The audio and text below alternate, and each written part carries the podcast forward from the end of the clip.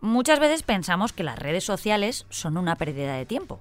Incluso reñimos a los adolescentes y a los no tan jóvenes por pasar mucho tiempo enganchados a Instagram, TikTok. Sin embargo, estas herramientas se han convertido en una fuente importantísima de recursos para nuestra vida cotidiana. Nos permiten, no sé, conocer mundo, otras culturas, otros modos de vida, e incluso hacer amistades. Pero también llevar a cabo buenas acciones que en otro plano serían ya imposibles, pero te lo cuento ahora. Soy Marta Hortelano y cada día, de lunes a viernes, quiero darte buenas noticias. Así que si necesitas un día sin sobresaltos, este es tu lugar seguro. Los buenos días, un podcast diario para ponerte de buen humor. Ya sabes que me flipa dar buenas noticias médicas en general. Descubrimientos científicos que afecten a nuestra salud, nuevos fármacos, terapias que funcionan, ensayos clínicos de éxito y muchos suelen ser de España, pero la gran mayoría siempre son de otros países que acabamos conociendo por las revistas de divulgación, las que leemos en este podcast, claro.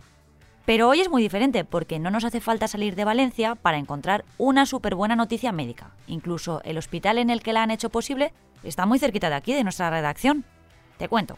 Profesionales especialistas en dolor y en urgencias del Hospital General de Valencia y un equipo de la Universidad Politécnica han desarrollado Pain Key, una nueva aplicación que ayuda a valorar el nivel de dolor en las personas que acuden al hospital para agilizar y facilitar su diagnóstico. Lo ha hecho posible la inteligencia artificial, claro, que está en racha. Actualmente, tres de cada cuatro pacientes que acuden a urgencias lo hacen porque tienen dolor. Son, además, de los que suelen volver y más de la mitad acaban en urgencias varias veces al año. La anestesista y jefa de la unidad del dolor del Hospital General y promotora del proyecto Pain Key, Dolores López, explicaba la semana pasada que la aplicación es capaz de realizar distinciones entre los motivos de alarma o gravedad en función de los tipos de dolor, así como de diferenciar los episodios de dolor agudo de los de dolor crónico. A través de un primer cuestionario permite tener una valoración integral del dolor de los pacientes que acuden al servicio de urgencias por este motivo. Estos datos son luego incorporados a la historia clínica del enfermo y el sistema propone un circuito en función de la urgencia, la fragilidad o el riesgo que tiene de sufrir un efecto adverso y la complejidad de cada caso. De este modo, la aplicación ayuda a tener una valoración del dolor previa al triaje. Esto repercute en un incremento de la calidad y de la seguridad porque va a aportar una información básica que por una parte va a enviar una alerta al triaje para que la enfermera pueda priorizar al paciente y por otra va a ayudar al facultativo durante el acto asistencial, vamos, cuando lo atienda.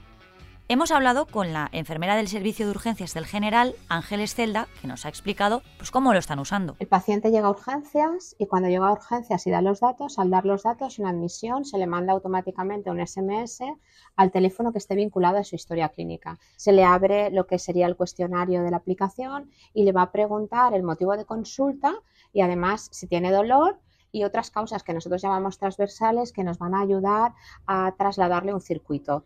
Por decirlo de una manera muy resumida, es como si hasta ahora estuviéramos funcionando hasta el triaje con una cola por orden de llegada y ahora vamos a poder realizar una atención personalizada en función del motivo de consulta desde el momento que el paciente da los datos. Todo focalizado sobre el dolor y la fragilidad y la necesidad de atención. Esta aplicación valenciana fue la ganadora del reto Grunenthal del Hackathon en Salud, un maratón de desarrollo de ideas y soluciones digitales para mejorar la asistencia sanitaria y la comunicación en salud. En su desarrollo han participado también Jesús Mandigorra, Fernando Alfonso Ríos, Eva Mateo y Ricardo Rubini del Hospital General de Valencia. Ah, y Carlos Fernández Yatas, también del Grupo Ítaca de la Universidad Politécnica de Valencia. Como os decía antes, hay gente dando un uso a las redes que queda muy lejos de lo frívolo o del mero cotilleo, que es casi para lo que las uso yo. Pero la persona de la que os voy a hablar ahora las ha utilizado en beneficio de los demás. Se llama Jordan Johnson y es una creadora de contenido que vive en el sur de California, en Estados Unidos. Además de ser muy activa en redes, es experta en realidad aumentada y directora de arte inmersivo hace unas semanas, muy afectada por la guerra entre Israel y Palestina, decidió pensar en algo para poder colaborar con Gaza y echó mano de lo que mejor sabe hacer, crear un filtro de TikTok. La red social china inauguró hace poco su programa de creación de efectos, que es además remunerado, es decir, permite ganar dinero a la persona que lo ha hecho por cada vídeo que se suba utilizando el efecto a partir de 200.000, una cifra que se ve que es bastante fácil de conseguir en esta plataforma si un vídeo se viraliza. Así que Jordan hizo una especie de juego en el que seguir con el dedo una sandía, que es uno de los principales símbolos de Palestina porque comparte colores con su bandera. Lo ha llamado el filtro para el bien. Gracias a él está donando todas las recompensas que recibe por su trabajo a los afectados por la guerra. La mitad de esos fondos se destina a Médicos Sin Fronteras y la otra mitad a financiar tarjetas de móvil para las personas en Palestina. Todo lo que los usuarios tienen que hacer es grabarse un vídeo con el filtro y publicarlo, incluso de forma privada. Así contará para la recaudación. No se requieren sonidos que estén en tendencia, aunque cuanto más se viralice, pues oye, mejor. La creadora ha pedido vídeos informativos, porque es el objetivo inicial de la acción, y la cosa ha funcionado, porque se ha comenzado a usar en todo tipo de vídeos divulgativos sobre Palestina, desde libros de autores a recetas de cocina de la zona. Ahí hasta Get Ready With Me, no te digo más. Una semana después de colgar el filtro, se había utilizado ya en más de 5 millones de vídeos. En apenas unos días logró 14.000 dólares. Así que, objetivo cumplido. El filtro para el bien se está usando para eso, para hacer el bien. Así que una buena noticia. ¿Alguna vez te has preguntado por qué los domingos no trabajamos? O si los trabajamos, como es mi caso, los libramos o los cobramos aparte. Pues hoy se cumplen 119 años desde que se tomó esta decisión. Y es que el 12 de diciembre de 1904, el Congreso dio luz verde a la Ley de Descanso Dominical, una norma que cambió el paradigma laboral en nuestro país. Con ella llegó la prohibición de trabajar en domingos, sea cual sea la actividad económica. Y si se hace, se produce de manera extraordinaria.